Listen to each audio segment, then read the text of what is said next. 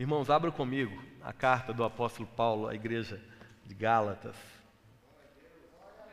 Aleluia. Glória a Deus. Gálatas, capítulo de número 2. Quem teve comigo nos últimos três domingos é, percebeu que nós fizemos um, um, uma caminhada pela igreja de Éfeso pelos escritos de Paulo à igreja de Éfeso, do qual o tema central daquela carta é a unidade.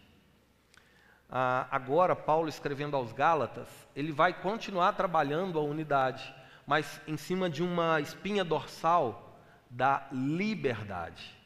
A carta de Paulo aos Gálatas fala essencialmente desta liberdade conquistada por Jesus e entregue a, nós, entregue a nós através do Espírito Santo liberdade que faz com que seja desnecessário ritos e práticas a fim de tornarmos-nos justos diante de Deus.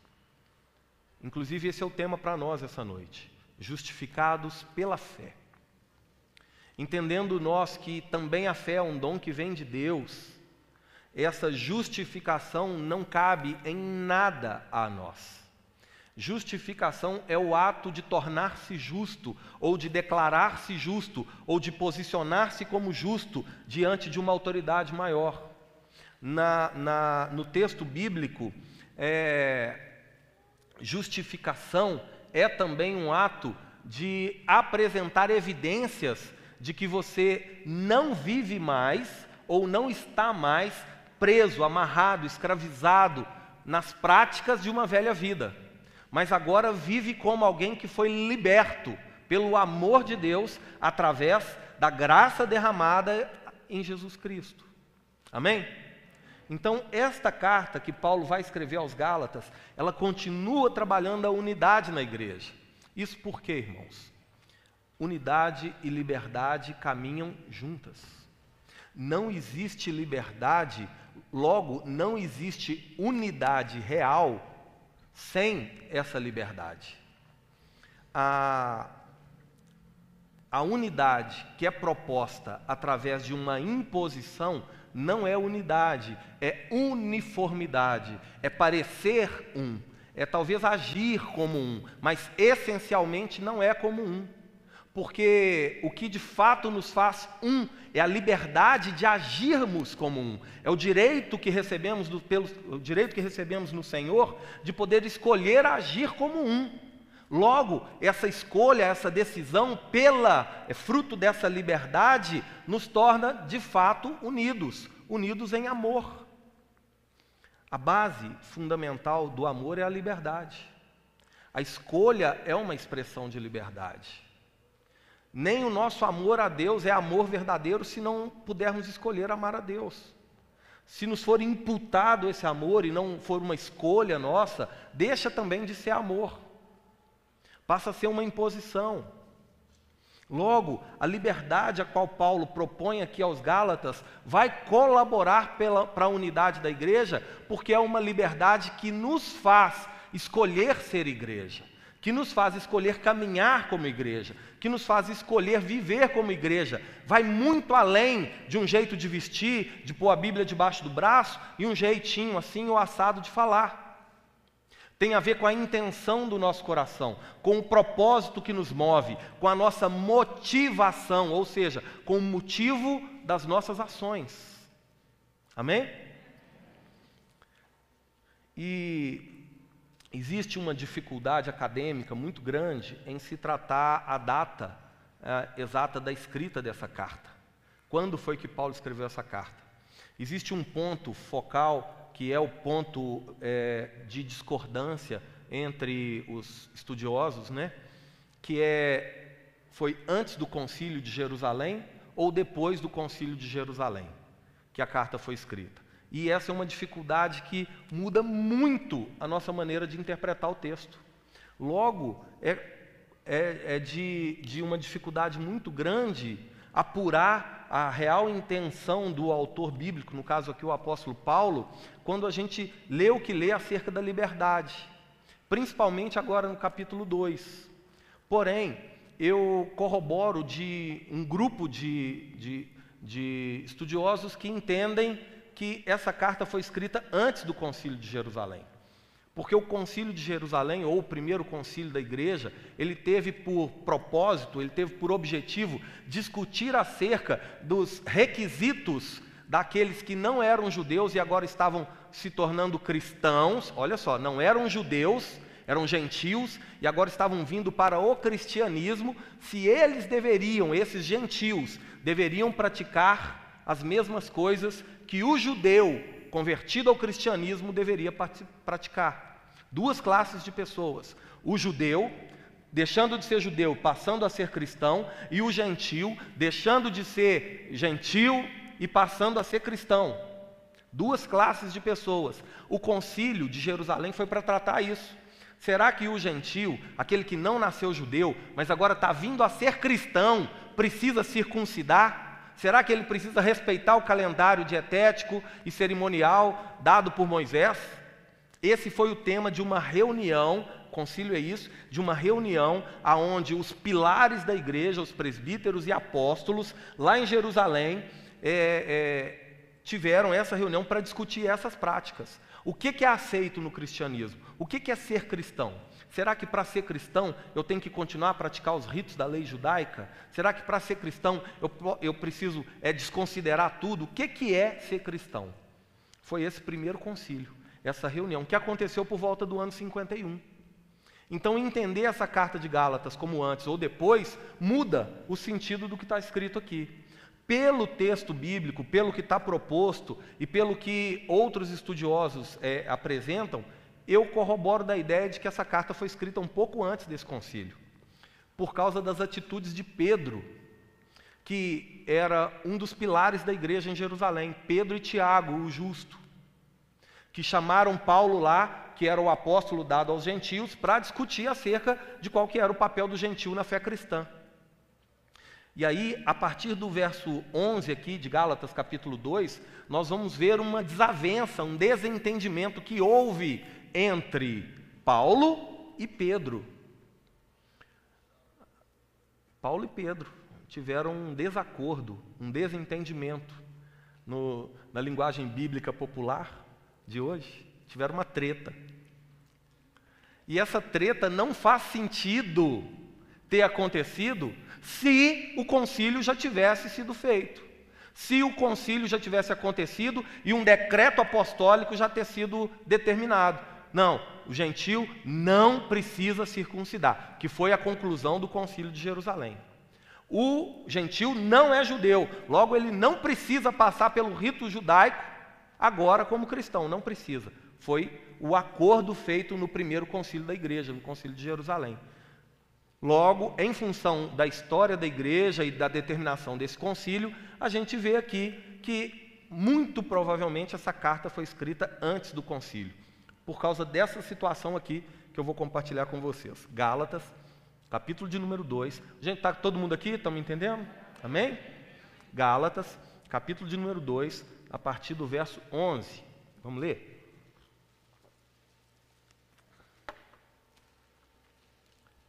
Quando, porém, Cefas, Cefas é Pedro, viu gente? Quando, porém, Cefas veio a Antioquia, Cefas estava em Jerusalém. Aí ele subiu de Jerusalém para Antioquia. Quando, porém, Cefas veio a Antioquia, resisti-lhe face a face, porque se tornara repreensível. Com efeito, antes de chegarem alguns da parte de Tiago, comia com os gentios. Quando, porém, chegaram, afastou-se, por fim veio a apartar-se, temendo os da circuncisão verso 13. E também os demais judeus dissimularam com ele, a ponto de o próprio Barnabé ter se deixado levar pela dissimulação deles. Quando, porém, vi que não procediam corretamente, segundo a verdade do Evangelho, disse a Cefas, na presença de todos: Se, sendo tu judeus, judeu, vive como gentio e não como judeu, por que obrigas os gentios a viverem como judeus? Nós, judeus por natureza e não pecadores dentre os gentios, sabendo, contudo, que o homem não é justificado por obras da lei, e sim mediante a fé em Cristo Jesus. Também temos crido em Cristo Jesus, para que fôssemos justificados pela fé em Cristo e não por obras da lei, pois por obras da lei ninguém será justificado. Amém? Pai, esta é a tua palavra, nós agradecemos ao Senhor por ela e te pedimos que o Senhor descortine no nosso coração o entendimento correto da tua vontade para nós, em nome de Jesus. Amém? Esse capítulo 2 aqui que Paulo, que Paulo escreve aos Gálatas, ele, ele tem uma divisão que é muito, muito importante para nós. No versículo 1 ao versículo 5, Paulo está falando da segunda viagem que ele fez a Jerusalém. Ele havia feito uma viagem e aí, 14 anos depois, ele voltou a, a Jerusalém. Só que agora ele voltou não sozinho, mas ele le, voltou levando Barnabé, discípulo dele, e também Barnabé, que era líder, agora é liderado, enfim. Vamos entrar nesse mérito hoje. Levou Barnabé junto com ele e também levou Título, Tito, seu discípulo. Tito, a quem Paulo alcançou para a glória de Deus. E Barnabé era judeu, mas Tito não. Tito era gentil, Tito era grego. E Paulo conta que quando ele chegou lá em Jerusalém, isso não foi o concílio ainda, foi um pouquinho antes desse, desse versículo 11 aqui. Quando Paulo chegou lá, eles não obrigaram Tito a se circuncidar. E Paulo contou da, da do agir do Espírito Santo em meio aos gentios, alcançando-os para a fé cristã. E o próprio Paulo comenta aqui que Pedro e Tiago estenderam as mãos a ele é, é, como aprovação do seu chamado apostólico aos gentios. Aí passou um tempo, irmãos, passou um tempo, Paulo de volta a Antioquia, aonde ele estava ali cumprindo cumprindo um tempo no seu ministério, Pedro vem visitar Paulo. Pedro sobe a Antioquia. E esse é o problema. Ah, quando Pedro chegou em Antioquia, ele foi surpreendido por uma boa comunhão que existia entre os cristãos judeus e os cristãos gentios. Lembra desses dois grupos de pessoas? Tudo crente, só que uns que vieram do judaísmo e outros que vieram crente gentílico, vieram de qualquer outro, paganismo, enfim, qualquer outra expressão de fé. Mas agora, cristão, tudo crente. Um veio de uma igreja, outro veio de outra.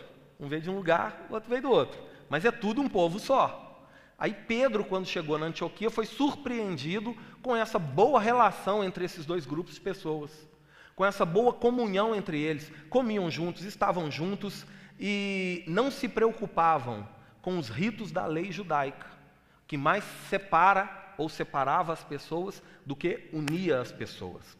A igreja, a igreja dos Gálatas, estava sofrendo, e por isso Paulo está usando esse exemplo aqui para escrever a eles.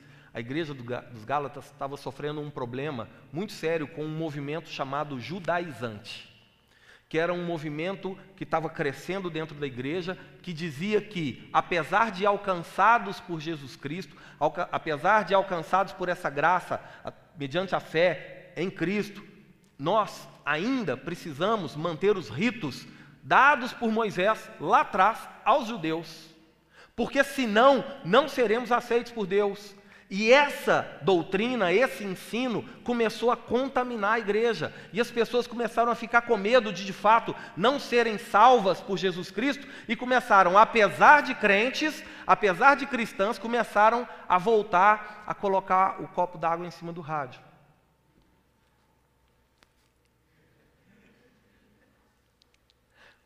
Começaram de novo a subir a escadaria de joelho. Começaram outra vez a autoflagelação. Começaram a passar no Vale da Açúcar, no Vale do Sal, aqui em Varginha, no Vale do Café.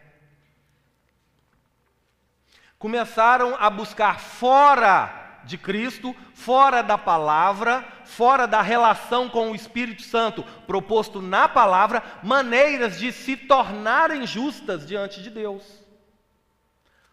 Olha que perigo que estava acontecendo. Pessoas fazendo e, e sinceramente fazendo coisas para se voltarem para Deus, para serem de novo aceitas por Deus. Paulo vai falar que elas estavam voltando a ser escravas, escravas de um legalismo religioso, voltando a ser escravas, é, mesmo tendo já sido libertas pela graça de Deus não havendo mais necessidade de voltar a tais práticas legalistas, religiosas, estavam elas voltando novamente para isso, ou seja, crucificando novamente a Cristo, escravizando-se novamente, acorrentando-se novamente numa lei que já havia sido cumprida em Cristo. Olha o perigo.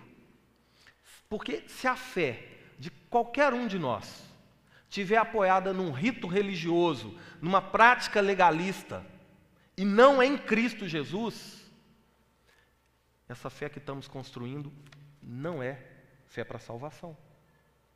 Logo, por mais sinceros que sejamos, estamos cumprindo um rito, nos esforçando, nos sacrificando, nos acorrentando novamente a algo que não terá poder para nos justificar não terá poder para nos tornar justos, não irá corroborar diante da autoridade acerca da nossa justificação, porque nós não fomos justificados por nós mesmos e tampouco somos capazes de nos auto-justificar. Sempre foi assim, sempre será assim.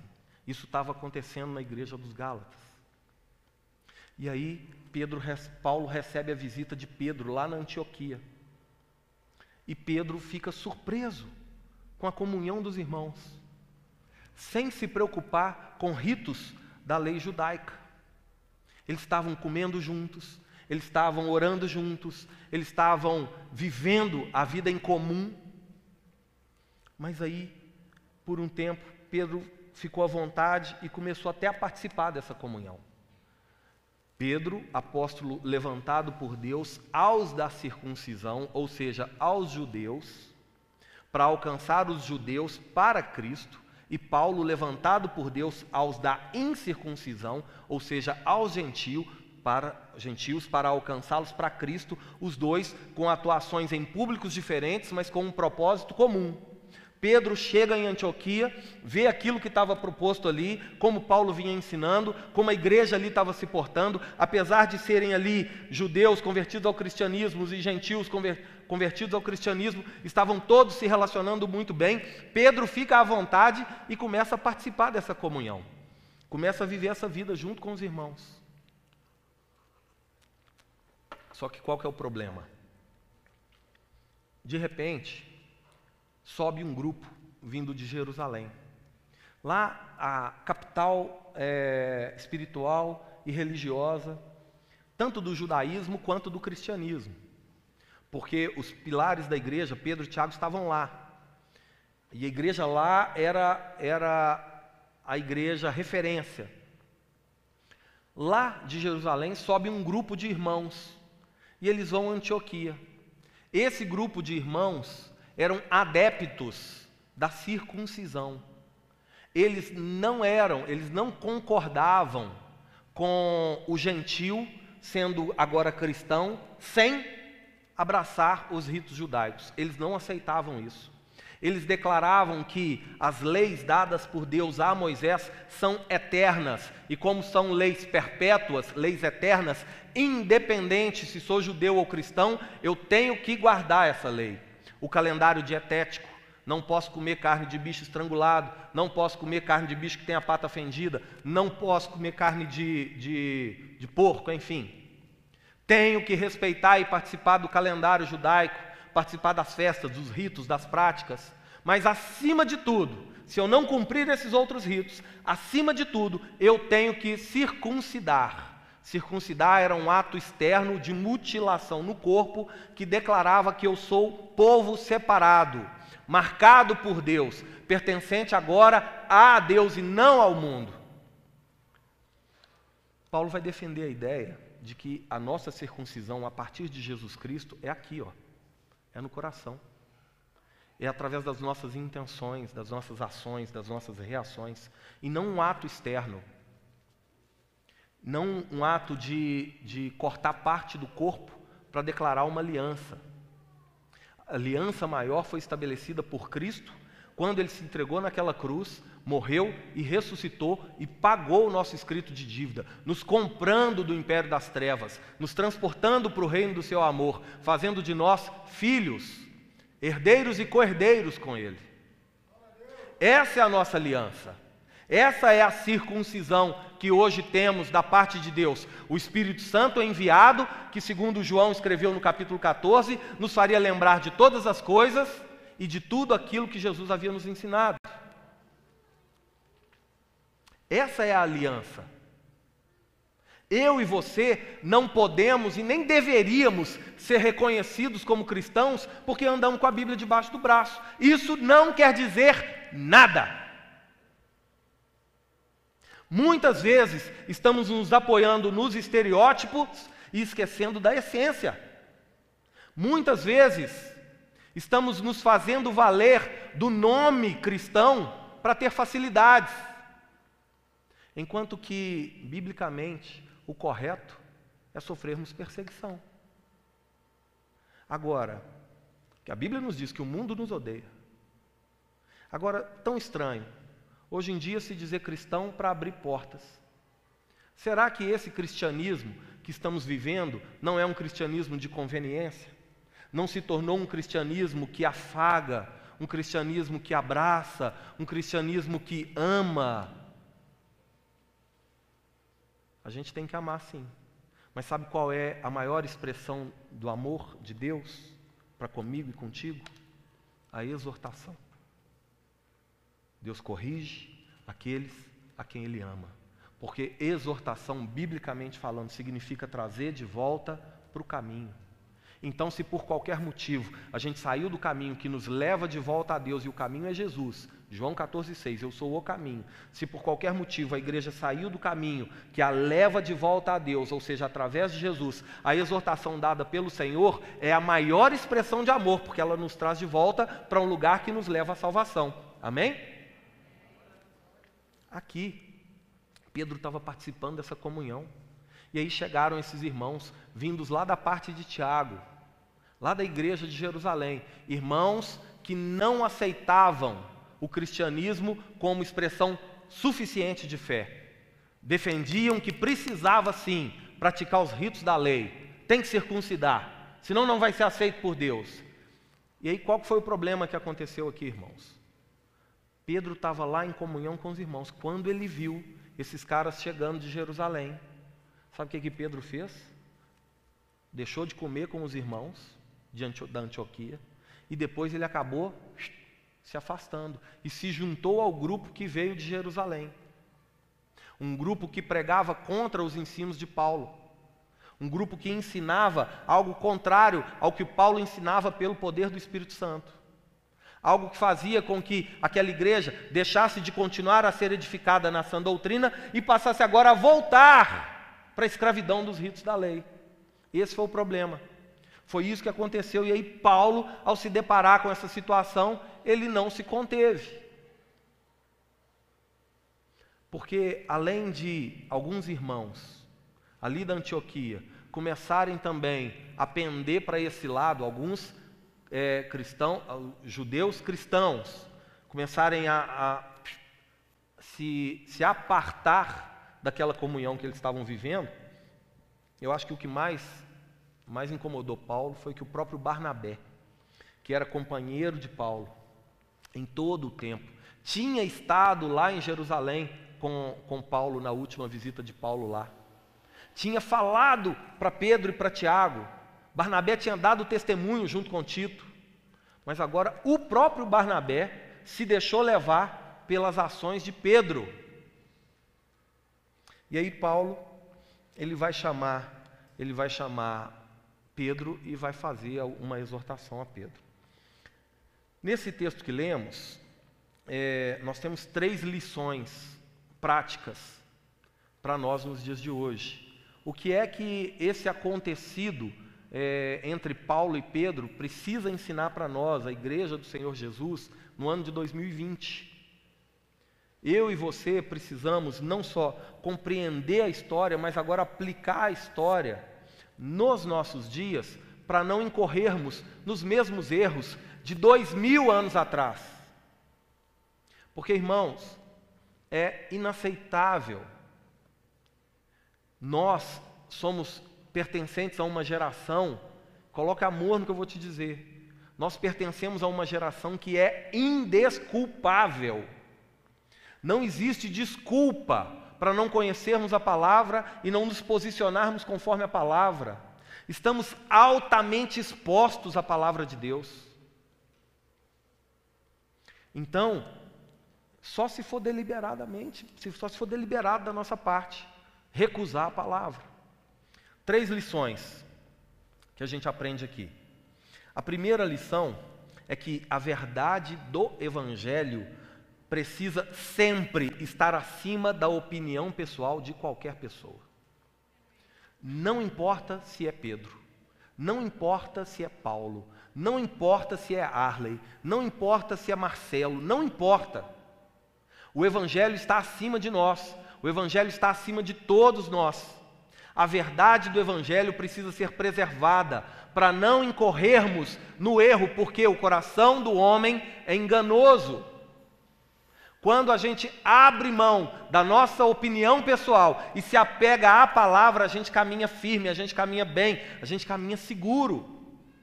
Mas quando a gente se tendencia para um ou para outro, a gente incorre no risco de errar junto com aquele um ou outro que pode errar também. Quem está me entendendo aqui? Não é porque Pedro estava é, dizendo ou fazendo que Paulo iria concordar.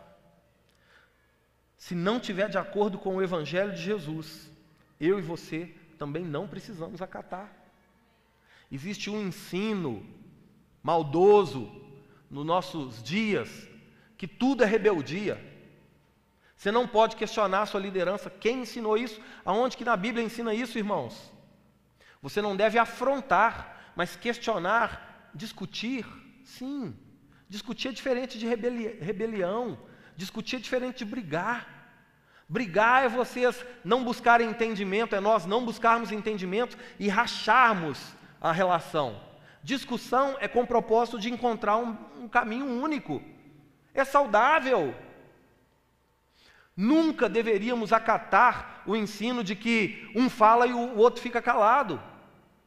É necessário haver diálogo, é necessário haver conversa, é necessário haver entendimento. Porque se não houver entendimento, não vai haver arrependimento. Amém?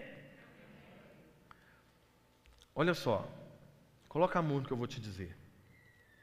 Não é o pastor que salva a sua vida. Não é a placa da igreja que te redime. Não é um grupo de amigos que você tem no GC ou no ministério que te justifica. Isso só pode ser feito mediante a fé.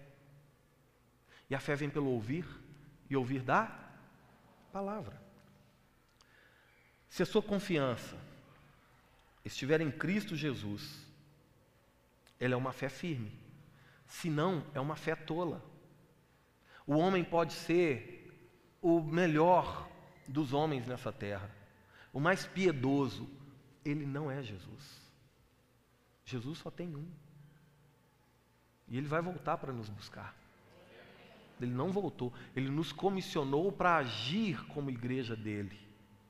Logo, é muito triste quando aquele que representa a igreja não age como igreja. E aí eu compartilho essa responsabilidade com todos. Isso não é responsabilidade de um, é responsabilidade do corpo. Amém?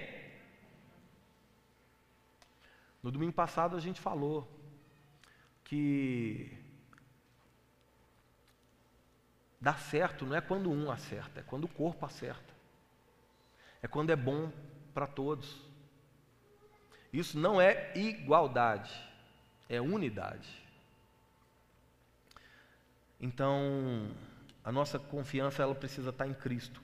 Se não for em Cristo, é uma fé tola, sem fundamento e não conduz para a salvação para que cumpra o efeito de justificação nas nossas vidas, o Evangelho precisa estar acima das pessoas. O Evangelho precisa estar acima das referências naturais.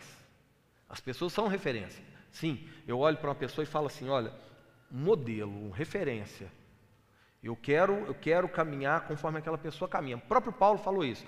Me imita, mas ele só falou isso por quê? Porque eu imito a o padrão é Cristo. Amém?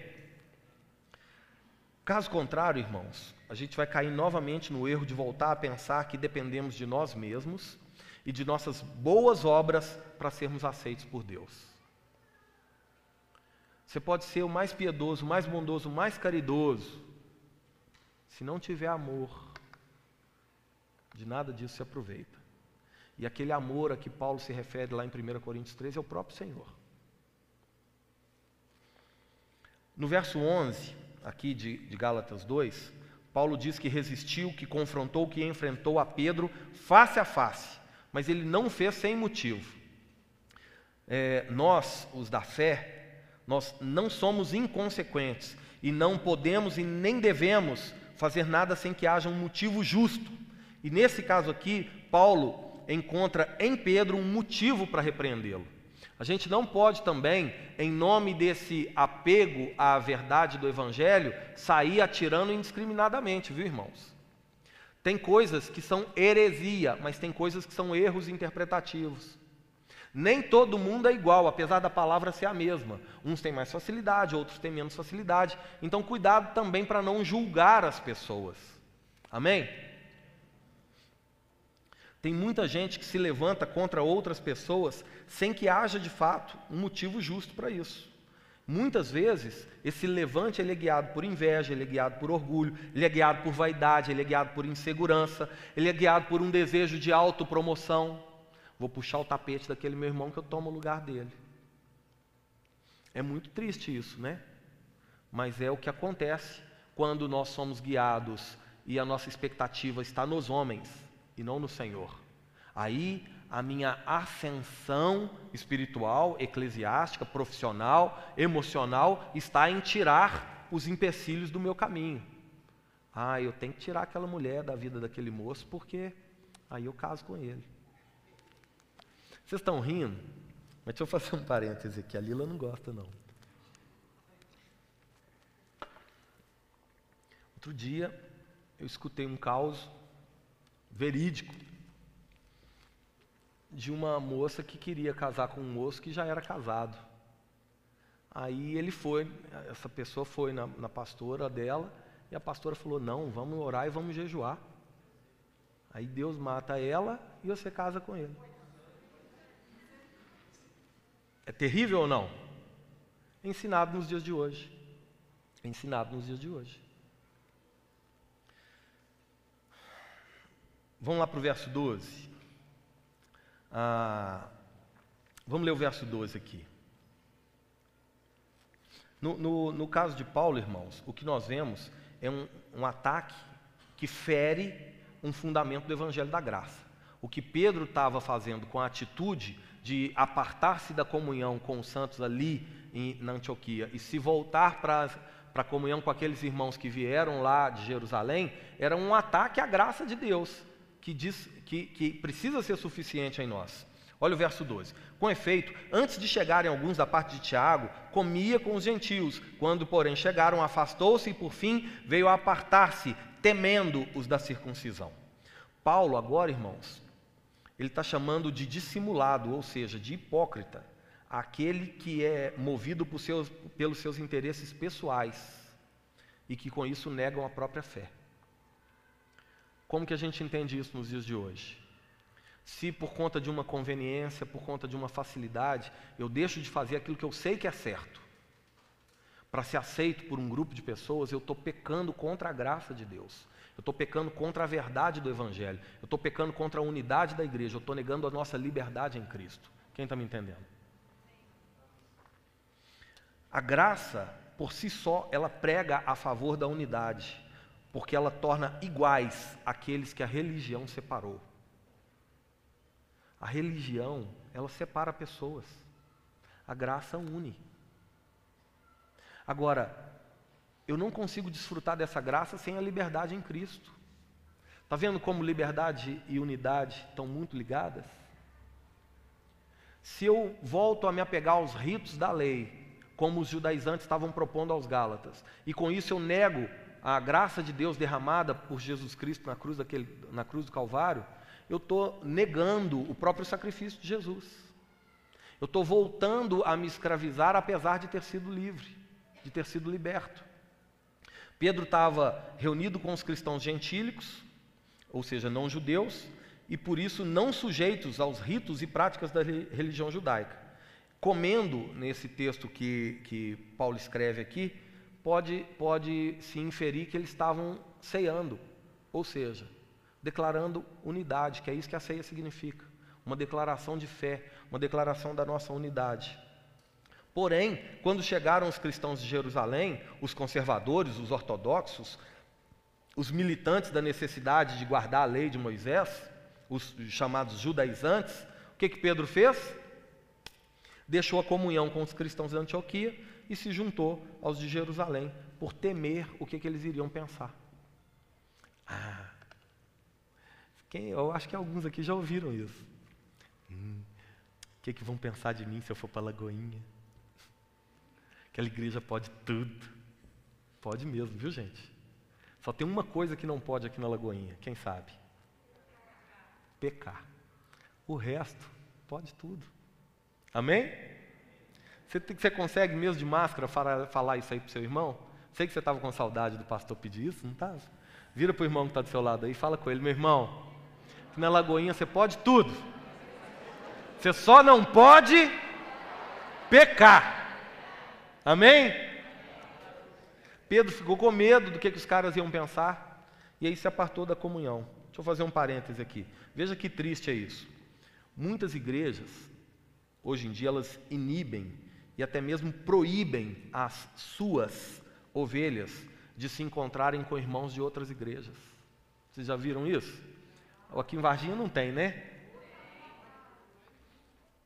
Não pode visitar. Você é amigo da pessoa, mas agora porque trocou de placa, não pode visitar, não pode conversar, não pode ir lá pregar, não pode ir lá cantar. Alguns até dizem que tem que parar até de conversar com aquela pessoa. Isso é paganismo, irmãos. Isso não é cristianismo. A graça nos faz um só povo, independente da placa. Um só povo, o povo de Deus nessa terra, a igreja de Jesus Cristo que não é limitada a placa de igreja, misericórdia isso. A placa de igreja é para organizar, para gerar identificação. Alguém que talvez nunca entraria numa igreja mais, mais jovial, por exemplo, a bola de neve, fica à vontade na Assembleia de Deus. Mas alguém que, que não, não conseguiria entrar numa igreja mais tradicional, mais conservadora, vai ficar à vontade numa igreja mais, mais renovada. Então, o propósito das denominações é unir o povo e nunca separar o povo.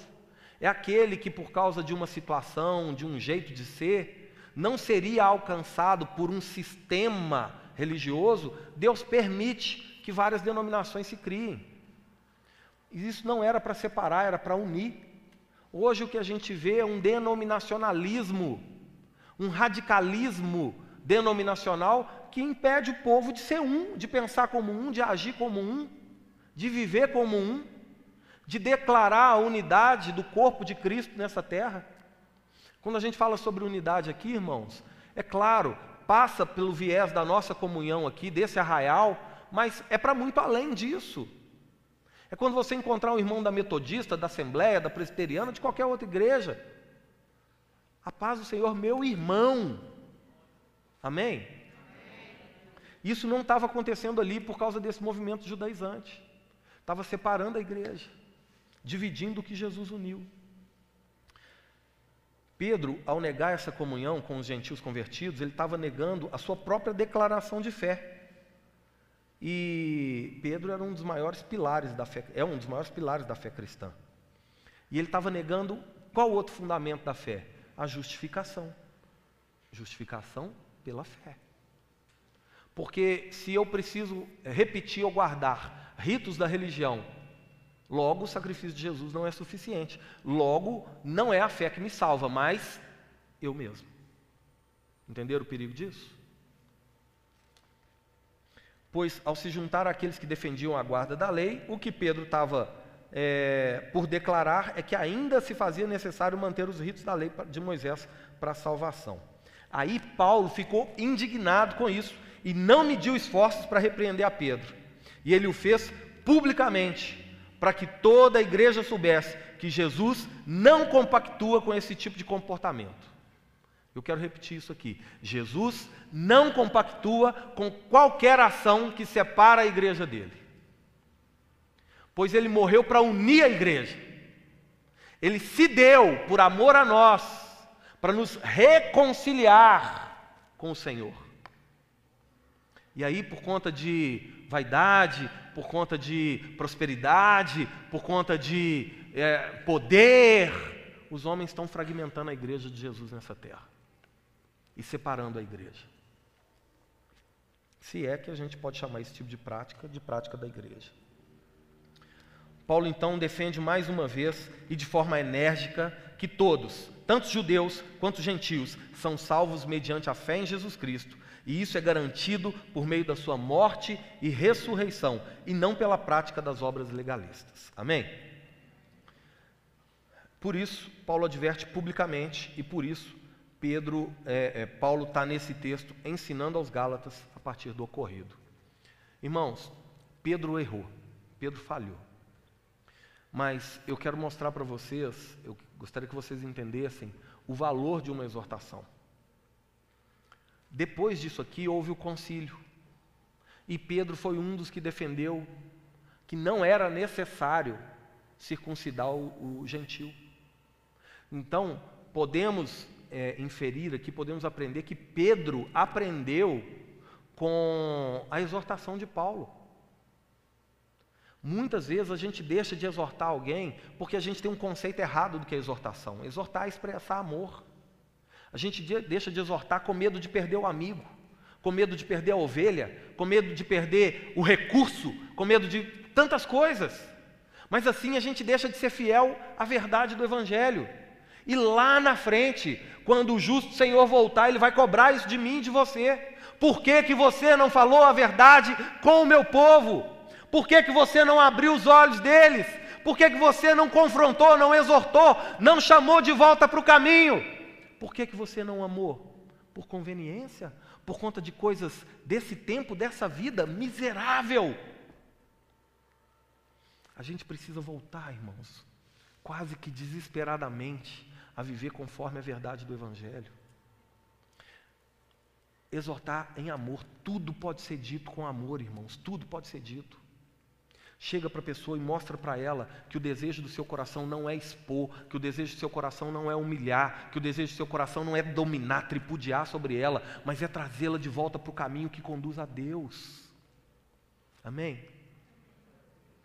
A segunda lição que a gente aprende aqui com isso é que ninguém é santo demais que não esteja sujeito a erro. Se a expectativa do nosso coração estiver nas pessoas, fatalmente nós vamos errar. Não foi isso que Barnabé fez? Caminhando com Paulo, junto com Paulo, o tempo inteiro. Aí agora, por conta de uma, ação, uma atitude errada que Pedro teve, Barnabé errou também. Seguiu um homem, não siga homens. Você não foi chamado por Deus para seguir a homens. Você foi chamado por Deus para seguir a Jesus. Jesus é o único que não erra, que não falha, que não se engana. Não coloque a sua expectativa em mim, na pastora Lila, em nenhum pastor. Nós estamos aqui nos esforçando, nos empenhando para conduzir você para mais perto de Jesus. Mas se qualquer coisa que eu fizer fora disso, por favor, me exorte.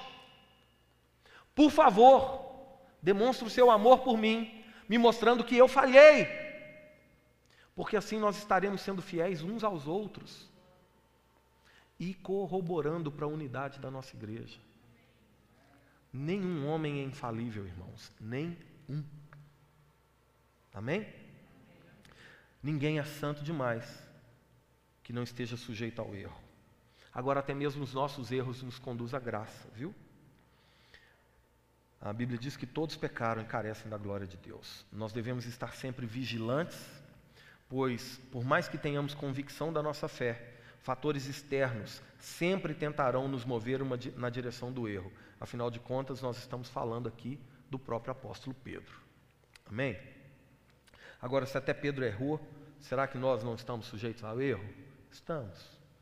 Por isso, Paulo, quando escreve aos Coríntios, orienta assim: aquele que pensa que está de pé, cuida, vigia, para que não caia. Mas se cair, aí João está escrevendo. Eu escrevo essas coisas para que vocês não pequem.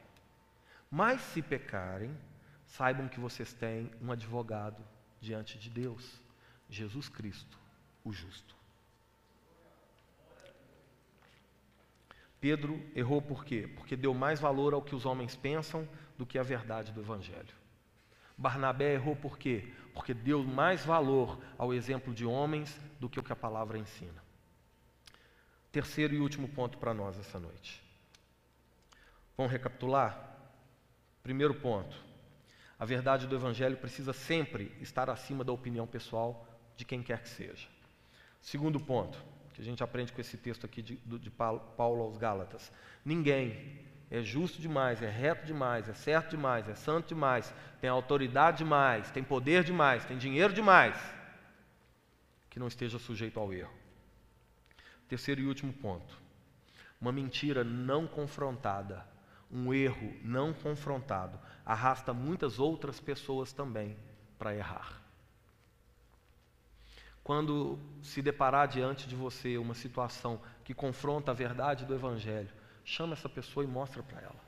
É o que a Bíblia ensina. Se você, se aquela pessoa te ouvir, você ganhou o seu irmão. Se a pessoa não te ouvir, você vai e chama mais alguém. Traz para perto e fala assim, irmão, está errado. Olha aqui o que, que a Bíblia, não é o que eu digo, não, o que, que a Bíblia diz. Com amor, não é expondo a pessoa, não é com desejo de recuperar a pessoa. Olha aqui, não ouviu. Aí você traz para a igreja. Se ainda assim, depois de todas essas instâncias de desejo por recuperar o irmão, não for possível, aí você tem que tirar o irmão da comunhão. Aí você tem que retirar aquela maçã que se recusa a se tratar e se não for confrontado, vai contaminar os outros. Se não for confrontado, vai matar os outros. Quem está me entendendo? Olha o que o versículo 13 diz. E também os demais judeus dissimularam com ele, a ponto de o próprio Barnabé ter se deixado levar pela dissimulação deles. A atitude de Pedro em Antioquia teria um desdobramento devastador se Paulo não tivesse o repreendido com relação a essa ação de Paulo ao expor a verdade, a gente observa três fatores sobre Paulo expor a verdade. Primeiro, para preservar a unidade da igreja. Lembra, a graça une, a religião separa. Dois, para preservar o fundamento da fé, a verdade do evangelho, frente a doutrinas meramente humanas. Três, para preservar o que? A salvação da igreja precisa estar focada em Cristo e não focada em ritos. Então, quando Paulo exorta Pedro e Paulo o corrige publicamente, é porque a postura de Pedro precisava gerar, a postura de Paulo ao exortar Pedro precisava gerar um resultado tão grande quanto a postura de Pedro ia gerar. Por isso, para ensinar a igreja, Paulo exortou a Pedro. E aí preservou a unidade da igreja, o fundamento da fé e a salvação do povo. Amém? É a mesma coisa que acontece quando a gente, em amor, corrige uns aos outros. Irmãos, isso nos mostra também a grande responsabilidade que temos, a exemplo do que aconteceu com Pedro. Pessoas podem nos seguir, tanto em função daquilo que fazemos de correto, como por causa da, da imagem que tem a nosso respeito, ah, ele é crente, ah, ele é crente, ah, ele é crente. Podem nos seguir também no erro, sem imaginar que estão seguindo para o erro. Então nós precisamos constantemente pensar e repensar a nossa caminhada cristã. De tempos em tempos, se colocar de novo no crivo do Evangelho eu estou caminhando conforme a palavra, eu estou vivendo conforme a palavra, ou por qualquer motivo eu estou aqui pendendo para um lado ou para outro. Para não acontecer que, por causa das nossas atitudes, pessoas se percam. Amém? Amém? Glória a Deus. Você pode ficar de pé por um momento? Tinha mais coisa aqui para a gente falar. Mas eu quero concluir só com o versículo 16. A gente viu que a verdade do Evangelho precisa estar acima da opinião pessoal, que ninguém está isento de errar e que uma mentira não confrontada ela arrasta pessoas para o erro. Por fim, o que vemos aqui no verso 16 é uma grande ênfase que Paulo dá sobre a teologia da justificação, sobre o ensino de Deus acerca do que nos torna justos. E por três vezes, Paulo afirma que nós somos justificados por fé e não por obras. No mesmo versículo, Paulo repete a mesma coisa três vezes. Esse paralelismo, essa insistência aqui, é para que de fato fique gravado no meu e no seu coração. E Paulo diz assim: Sabendo, contudo, que o homem não é justificado pelas obras da lei, e sim mediante a fé em Cristo Jesus, também temos crido em Cristo Jesus. Crido em Cristo Jesus. Para que fôssemos justificados pela fé em Cristo e não por obras da lei, pois por obras da lei ninguém será justificado. Eu gostaria, meu irmão, que com muito carinho você retirasse essa noite de sobre os seus ombros um peso de, de tentar se justificar, um peso de tentar fazer todas as coisas certas não porque é o correto a se fazer, mas para que Deus te aceite. Deus não vai te aceitar pelo que você faz de certo, tampouco vai te rejeitar pelo que você faz de errado, porque senão ele estaria traindo a si mesmo. Deus ele amou o mundo de tal maneira que enviou o seu filho, para que todo aquele que nele crê não pereça. Eu vou contar algo para vocês aqui, eu gostaria que vocês me, me entendessem com amor. O que eu vou dizer aqui não é uma justificativa para sair pecando por aí. Mas o pecado que te condena não é outro senão a falta de fé. É o não crer. É o pecado do não crer.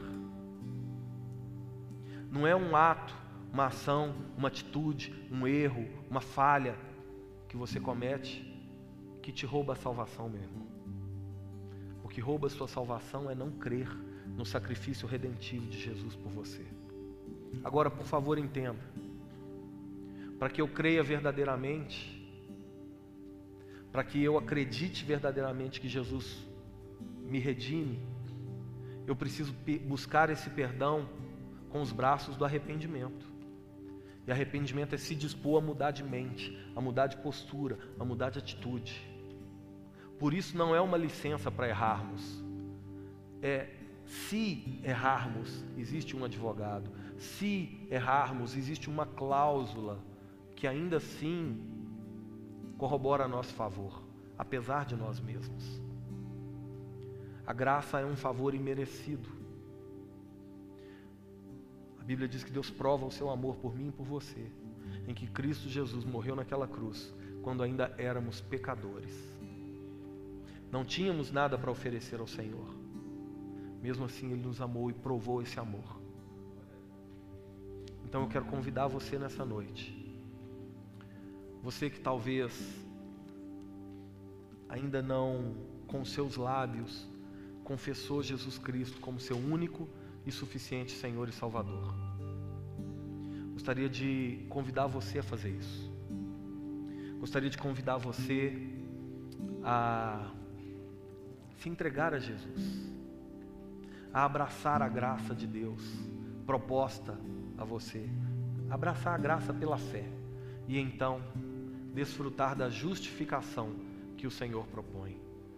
O ato de ser feito justo, não por causa dos seus méritos, não por causa dos seus atos, mas por causa do sacrifício de Jesus por você. Afinal de contas, nós somos justificados pela fé. Pela fé. E é esse o convite que eu quero fazer a você nesse instante.